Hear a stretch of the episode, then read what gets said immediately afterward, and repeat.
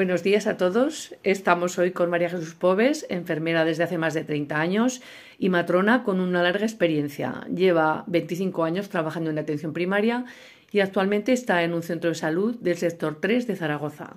Buenos días, María Jesús. Hola, buenos días. Bueno, vamos a hablar contigo hoy de un tema de especial interés, de gran interés para las personas con diabetes, que es la posibilidad de un embarazo. Eh, según tu experiencia, ¿Qué dudas le surgen a la pareja o a las personas que con diabetes mellitus deciden tener un hijo? Bueno, la primera duda que le surge es, ¿mi hijo va a ser diabético? ¿No? ¿Qué probabilidad tengo de que mm, mi hijo tenga el mismo problema de salud que tengo yo? Si la madre es la diabética y mm, ha tenido menos de 11 años, hay más riesgo. Si cuando le han diagnosticado eh, la diabetes tiene ya eh, más, más de 11 años o incluso más de 25, hay menos probabilidades. Si es el padre, hay menos probabilidades. Si son los dos padres, eh, hay más probabilidades de tenerlo. Es decir, que depende un poco de las características de cada pareja. Pero en general, la probabilidad de tener un hijo diabético ronda entre un 1 y un 10%. Y luego le surge también otra pregunta que es ¿qué complicaciones voy a tener yo con la diabetes o voy a tener más dificultades? ¿Voy a tener más dificultades en el embarazo, en el parto? Y de esto un poco es de lo que vamos a hablar hoy. Y cuando estos padres, estos futuros padres han tomado ya la decisión de tener ese hijo, ¿qué deberían hacer? Em, deberían de planificar siempre el embarazo, sobre todo si la, mm, la, que es la mujer es la que es diabética, debería tener un buen control de las glucemias, el padre también, pero eso le va a influir más a la hora de la posibilidad de que haya embarazo o que no lo haya o que haya dificultades. La mujer es muy importante que lleve bien las hemoglobinas, que lleve buenos eh, controles de glucosa, eh, que todo el colesterol, cualquier otro problema concomitante que pueda haber, lo tenga bastante eh, bien llevado y debería de intentar no fumar, si es fumadora, debería de intentar no beber alcohol si llevamos ya la idea de quedarnos embarazadas y se recomienda siempre empezar a tomar ácido fólico dos tres meses antes de quedarnos embarazadas que esto es una vitamina que es muy importante para que haya para que no haya ninguna complicación en el desarrollo del tubo neural de los niños. Entonces, esto em, debería de hablarlo siempre con o su médico de cabecera o con la matrona de su centro de salud y le darían una serie de recomendaciones. ¿Y si ese embarazo no está planificado o no se ha tenido en cuenta que había que planificarlo? ¿Qué ocurre? Bueno, si no hemos planificado el embarazo, lo primero de todo que tenemos que hacer es citarnos eh, con nuestro endocrino y citarnos con la matrona, en la consulta de la matrona, para una primera visita de embarazo y con el médico de atención primaria. En la consulta de la matrona, que sería lo primero de todo, vamos a abrir la cartilla del embarazo. Eh, la cartilla del embarazo electrónica eh, la hacemos en, todo el, sistema sanitario de Aragón. Y allí lo que haremos será hacer una anamnesis de la mujer, eh, mirar los antecedentes que tiene, tanto familiares como propios, los antecedentes del marido y iremos mirando un poco la tensión arterial, el peso, la talla, eh, todo lo que tenga que ver con su salud y lo que me pueda afectar en el embarazo, de cuántas semanas está, cuál ha sido la fecha de la última regla, si tiene la citología hecha, si no, y sobre todo le daremos información sobre cómo puede manejar el embarazo para que no haya ninguna complicación durante el mismo, qué alimentos tiene que tomar, qué vacunas se puede poner, qué mm, eh, tiene que hacer a nivel de salud bucodental para que no tenga complicaciones. Si no se ha hecho ninguna visita en el odontólogo, le recomendaremos que se haga una visita en el odontólogo. Em, todo lo que tenga que ver con eh, los posibles cambios que tenga que hacer en su estilo de vida. Es decir, que deje de tomar alcohol, si es normalmente si se toma algún vino o alguna cerveza, no puede tomarla.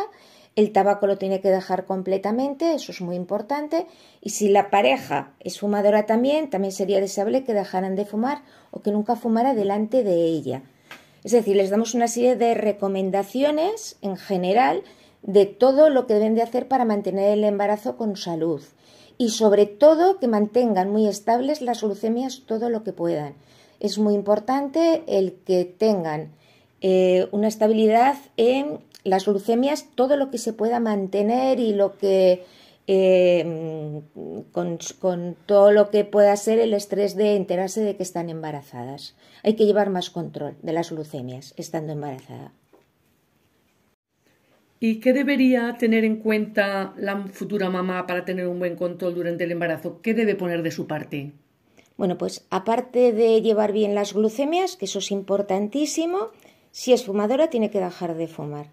Si el marido es fumador, debería de intentar dejar de fumar también o por lo menos reducir todo lo que se pueda. Hay que empezar a tomar el ácido fólico si no lo hemos programado el embarazo y empezar a tomarlo ya.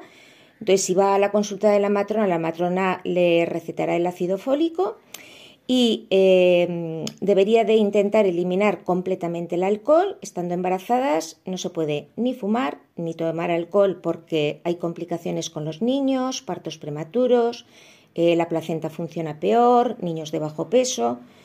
Eso de en general y estando embarazada todavía hay más eh, complicaciones.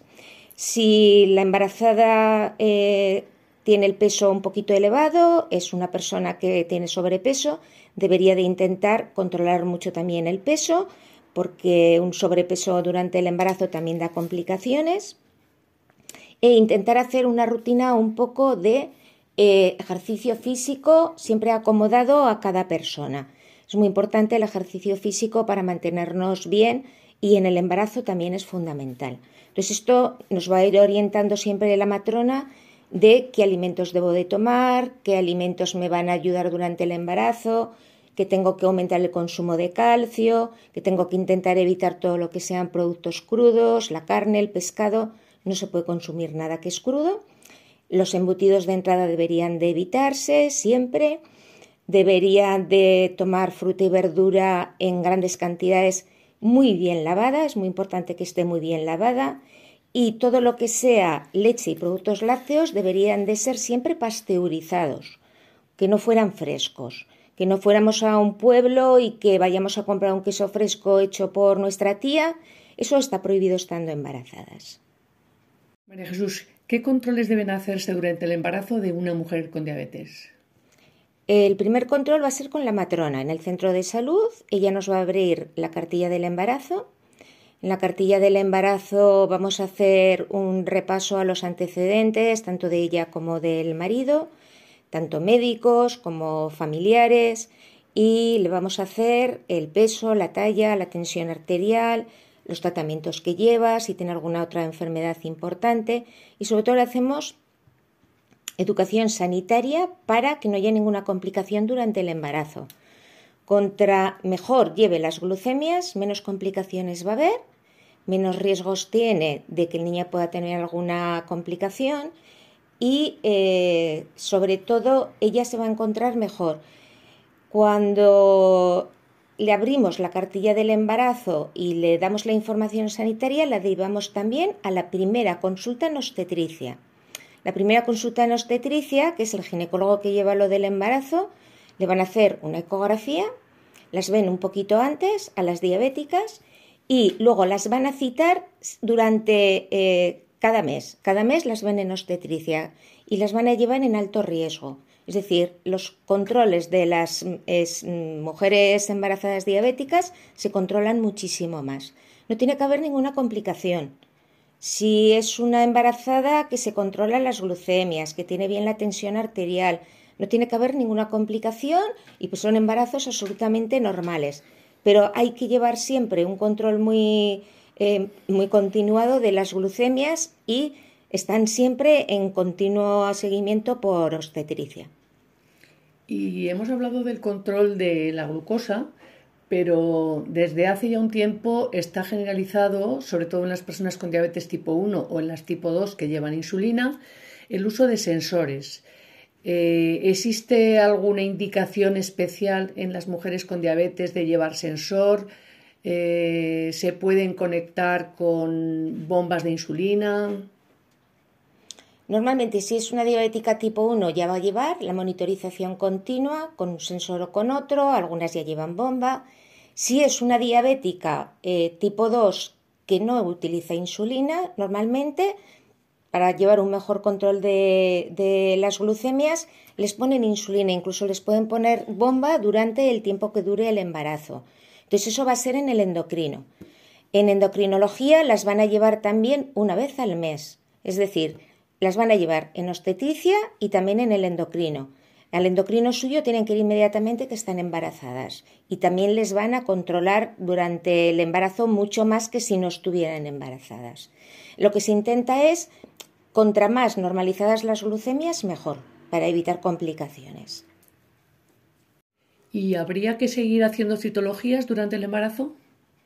Sí, durante el embarazo se pueden hacer citologías si la mujer embarazada tiene menos de 25 años, no se habrá hecho ninguna citología ni hay que hacerla. Y si está por encima de 25 años, hay que llevar los controles normales de las citologías. Es decir, cada tres años hasta los 34 años y cada cinco a partir de los 35. Si la embarazada en la primera consulta de la matrona, eh, la matrona observa que no tiene ninguna citología hecha, le hará la citología en la primera consulta y si no se puede hacer en cualquier momento del embarazo.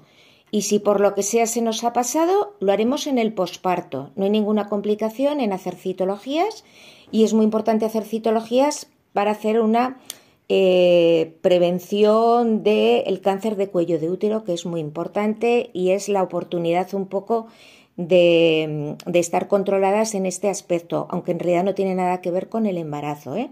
Las citologías es una prueba más independientemente del embarazo y es un momento para captar a la gente para hacer las citologías. ¿Y qué puedes decirnos respecto a la preparación para el parto? ¿Es bueno? ¿Es conveniente? ¿Es necesario acudir? Sí, cuando acudéis a la matrona, en la primera visita que os van a mandar a obstetricia os darán normalmente toda la información necesaria, todos los controles que os van a hacer y luego normalmente os volvemos a ver en la semana 28. Os mandarán de obstetricia para que os pongamos una vacuna, que esa es de protocolo a poner en todas las embarazadas, que es la de la tosferina. Y a la vez que os ponemos la vacuna de la tosferina, os damos información sobre la educación maternal que hacemos o la preparación al parto que son unas sesiones que se hacen como cualquier otra embarazada entre la semana 28 y el momento del parto. Suelen ser semanales, suelen durar un par de horas, se hace un poquito de ejercicio físico, a veces un poco de relajación y allí las embarazadas tienen la posibilidad de que la matrona les cuente todo lo que les puede interesar sobre la lactancia materna, el cuidado del recién nacido, eh, lo que no es normal y lo que es normal eh, que sientan en el embarazo, toda la normalidad y las posibles complicaciones que pueden tener en el posparto, la sensación de tristeza, si, el recién nacido, eh, cómo lo tengo que cuidar, si estoy dando el pecho, si no doy el pecho, todo lo que se les pueda ocurrir, todas las dudas que les surjan. Cuando tengo que acudir al hospital si me pongo de parto, cuáles son las señales. De todo esto hablamos en las clases de educación maternal o de preparación para el parto. Y eh, esto es normalmente hasta el momento del parto. Algunas pueden acudir, algunas que no, pero eh, de normal las eh, embarazadas les das un justificante y pueden venir aunque estén trabajando. Y después de toda esta información que nos has dado, ¿alguna recomendación que quieras hacer? ¿Alguna recomendación más? Sí, yo lo único que sí que os tengo que, decir es que la puerta de las matronas de atención primaria siempre está abierta a cualquier duda, a cualquier consulta, que no tenéis que hacer nada más que citaros con la matrona frente Os dará información sobre quedarse embarazada, de cualquier duda que tengáis sobre el embarazo, sobre cualquier cosa. Y que lo único que tenéis que hacer es citaros con vuestra matrona del centro de salud, que están, siempre tiene citas abiertas. Bueno, pues muchas gracias María Jesús por toda la información que nos has dado. Sin duda ello va a contribuir a que el embarazo pueda ir viento en popa y sobre todo a las pacientes no olvidar lo que nos ha dicho María Jesús, que ante cualquier duda soliciten cita en atención primaria con su matrona y ella seguramente les va a resolver todas las dudas que tengan. Muchas gracias Pilar. Bueno, a ti María Jesús. Adiós.